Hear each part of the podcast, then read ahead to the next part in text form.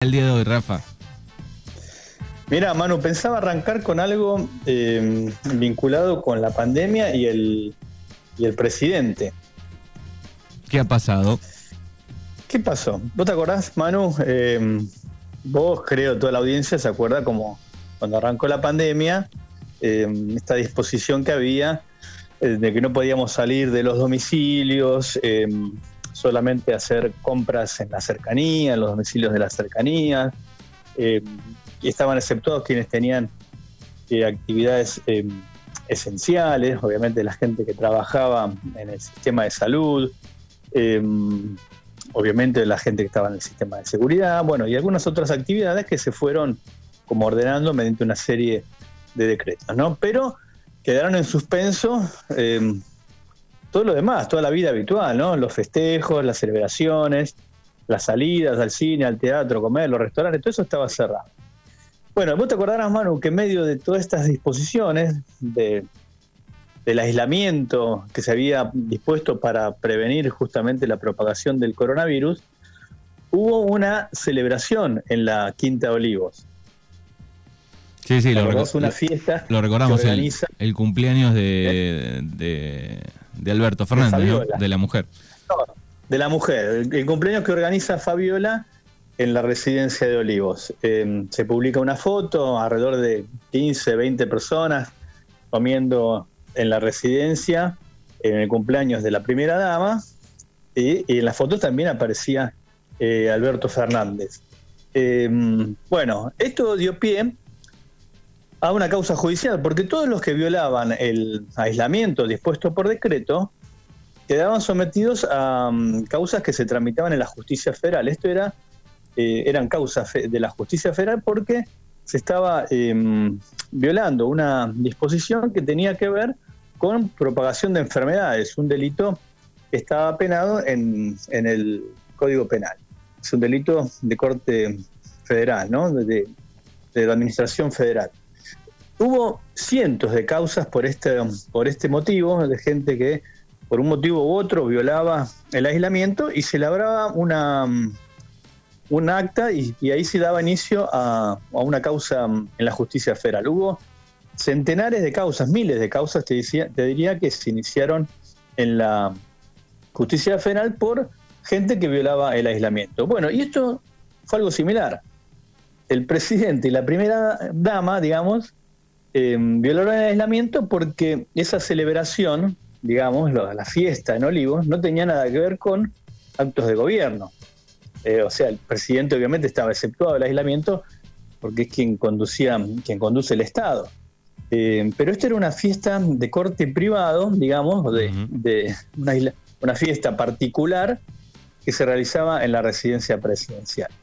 Bueno, esto generó también una serie de denuncias. El propio presidente se presentó en la justicia, su mujer también, Fabiola Yáñez, los dos se presentaron ante la justicia federal. Ahí hubo una eh, suerte de, tironeo entre diversos jueces y finalmente la causa quedó radicada en el juzgado federal de San Isidro, que, es, que tiene eh, jurisdicción sobre la residencia de Olivos, es donde la zona donde ocurrió, digamos, esta infracción o este delito entre comillas, ¿no? Bueno, eh, hay una, una, causa en trámite, una, el juez, el presidente se pone a disposición de la justicia, y eh, ofrece un resarcimiento económico para que se cierre el expediente. Esto em, tiene la homologación, que esto ocurrió ayer, se supo ayer, primero se eh, acuerda eh, la defensa del presidente Alberto Fernández con la fiscalía, con el fiscal que estaba a cargo de este expediente, y ese acuerdo debería ser o debe ser homologado por el juez. Bueno, eso es lo que ocurrió ayer, Manu el juez eh, federal de San Isidro, Mirabelli, Lino Mirabelli, homologó el acuerdo por el cual se dispondría entonces el cierre del caso o de la investigación penal eh, luego del pago de una suma, es un 1,6 millones de pesos que ofrece el presidente Alberto Fernández, y su compañera, Fabiola Yáñez, ofrece 1.400.000 pesos, o sea, 3 millones entre los dos, eh, para reparar, digamos, el daño eh, causado, ¿no? O sea, la causa se cerraría de esta forma, con esta, con el pago de esta multa o de este, de este dinero, que será destinado al Instituto Malbrán. Recordemos que es el, uno de los institutos pioneros en, en la Argentina en el estudio de enfermedades infecciosas, ¿no? Eh, o sea que el expediente terminaría de esta manera. El caso es, em, digamos, interesante por varias aristas, ¿no? Por un lado porque em, eh, generó también en su momento, cuando se conoció esto, mucho ruido que fuera la propia primera dama quien violaba el aislamiento dispuesto por su marido, ¿no? Y que, y que él también hubiera eh, participado, digamos, de ese festejo. Em, digamos, generó mucho ruido cuando todo el mundo estaba aislado, que hubiera una, una fiesta, porque eso fue lo que fue, un festejo en la Quinta de Olivos, cuando todo el mundo estaba encerrado en su casa, sin ver a sus familiares, sin ver a sus hijos.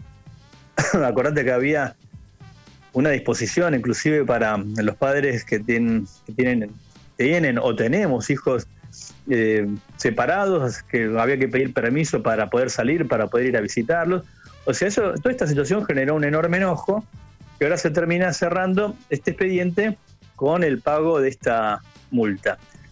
Eh, yo escuché algunas críticas también a esta mm, decisión que se cerrara de esta manera. En realidad fue lo que ocurrió en todas las causas que se iniciaron. A nadie se le se le ordenó una, pena de prisión, salvo en casos que terminaron eh, con muertes, por ejemplo, sí, fueron más graves, viste que hubo casos de gente que propagó el coronavirus porque fue una fiesta y, terminaron muriendo gente que fue a esa fiesta, bueno, esos fueron otros casos, pero en la mayoría de estos casos que se iniciaron los expedientes, terminaban con el pago de una multa o con el ofrecimiento de mm, tareas comunitarias, una forma de reparar el daño, el reparar el daño que se generó la sociedad por la infracción.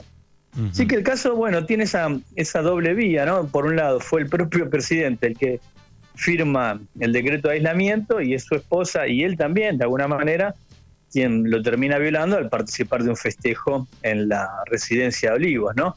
Eh, generó, insisto, mucho ruido, pero bueno, tiene un cierre judicial como es este, eh, que es el pago de una multa de 3 millones de pesos para el Instituto Malbrán. Cuando el pago de la multa se haga efectivo y esté acreditado en, la cuenta judicial, que después de ahí se deriva al Instituto Malbrán, ya se va a dictar el sobreseimiento definitivo de la causa. ¿Qué quiere decir sobreseimiento? Bueno, es como la absolución, ¿no? Se cierra el expediente, se cierra el expediente y la causa ya no se tramita más, ¿no?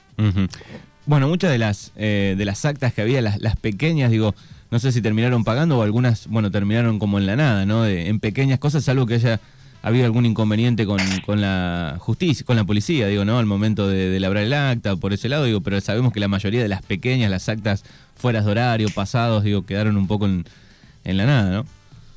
No, por eso te decía, hubo numerosísimas causas que se iniciaron, la justicia tenía que actuar, justamente eh, de oficio actuaba primero la policía, si vos estabas eh, velando el aislamiento tenías que presentar la documentación para justificar por qué estabas en la calle, em, si eras trabajador, si estabas visitando a un familiar, a un, a un hijo, bueno, lo que fuera, que motivara esa salida. Y Luego se iniciaban las causas. Yo digo, en su momento hablé con fiscales que estaban, viste, pasados de expedientes.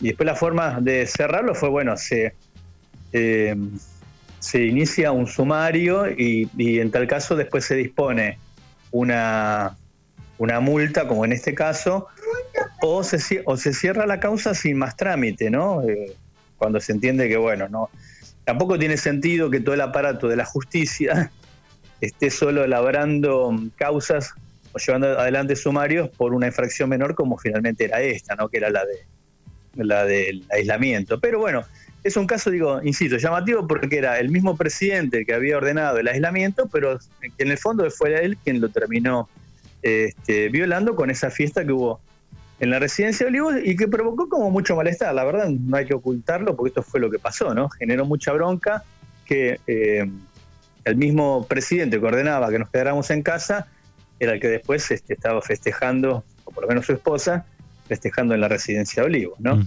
Bueno, una de las noticias de Crimen y Razón, ¿tenemos una más? Tenemos una más, Manu, que es eh, más histórica y, que es que roza em, el tema del, delito, ¿no? ¿Por qué? Mira, hace, y esa es una historia que también publicamos en Crimen y Razón. Hace 50 años, un psiquiatra dio un discurso ante la Asociación eh, Norteamericana Estadounidense de mm, Psiquiatría, ¿no? Y un discurso que cambió para siempre la historia de la homosexualidad. ¿Por qué? Porque hasta entonces, en 1972, estamos hablando en Estados Unidos, eh, la homosexualidad era considerada un delito en numerosos estados, ¿no? Eh, por lo cual, esto daba pie a que se iniciaran causas también penales, persecuciones por el parte de la justicia a quienes eran eh, considerados homosexuales. Bueno, entonces en 1972, eh, esto te decía, en una convención anual de la Asociación Norteamericana de Psiquiatría, se presenta un psiquiatra, John Fryer, y a dar un discurso, pero como no quería que lo reconozcan, eh, se presenta disfrazado. ¿viste? con una peluca del expresidente Nixon, eh, con, un, eh, con una máscara, quiero decir, una máscara del expresidente Nixon, una peluca de rulos y un smoking. Eh, y da un discurso que dura unos 10 minutos y él dice, yo soy psiquiatra y soy homosexual. Gran conmoción en el, en el auditorio. Primero, viste, la presencia o la llegada de este hombre disfrazado genera todo una enorme, enorme conmoción en el auditorio, risas, ¿viste quién era? Pues, pero el tipo aparece desde el fondo del salón y se sienta delante de todos y empieza a hablar. Y cuando empieza a hablar, empieza a revelar algo que en realidad era como algo que estaba tapado, ¿no? Pero que ocurría, que eran muchos los psiquiatras que además eran gays, pero que no lo podían decir, no lo podían admitir, porque eh, corrían riesgo de que le sacaran las licencias, que le iniciaran causas, que los echaran del trabajo. Eh, pensemos hace 50 años, nada más y nada menos, digamos, pues no, pasó tanto tiempo, pero claro, todo lo que cambió desde, desde entonces. En la mayoría, digo, de los estados eh, era, estaba, digamos, era un delito esto. Claro, era un delito. se hablaba de sodomía entonces era un delito eh, y, el, y quien será, a quien se descubría. Recordemos esto era en pleno activismo, en años 70, eh, por la lucha de los, inclusive fue años después, ¿no? Por la lucha, la lucha de los derechos de los de las personas gay, de los homosexuales.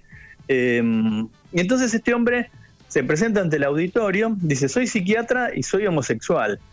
Algo que en realidad había muchos colegas que eran psiquiatras, psicólogos y que también eran homosexuales, pero no lo podían decir abiertamente, no podían dar a conocer su elección sexual. Por esto que te decía, porque les iniciaban una causa, en algunos estados les sacaban la matrícula, los dejaban sin trabajar. O sea, era una, persecución realmente feroz justamente por su elección sexual.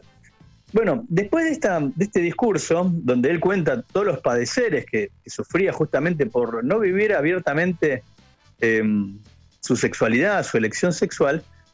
Eh, un año más tarde, la Asociación este, Estadounidense de Psiquiatría eh, ya dice que entonces que la homosexualidad no es una enfermedad, que por lo cual no tiene, no, necesita una cura. Esto es, no necesita un tratamiento. Eh, un año más tarde de ese discurso. Y ahí sale de, entonces del manual de, histórico que usan en, Estados Unidos, em, por el cual se tabulan las enfermedades mentales, digamos, por llamarlas de alguna manera.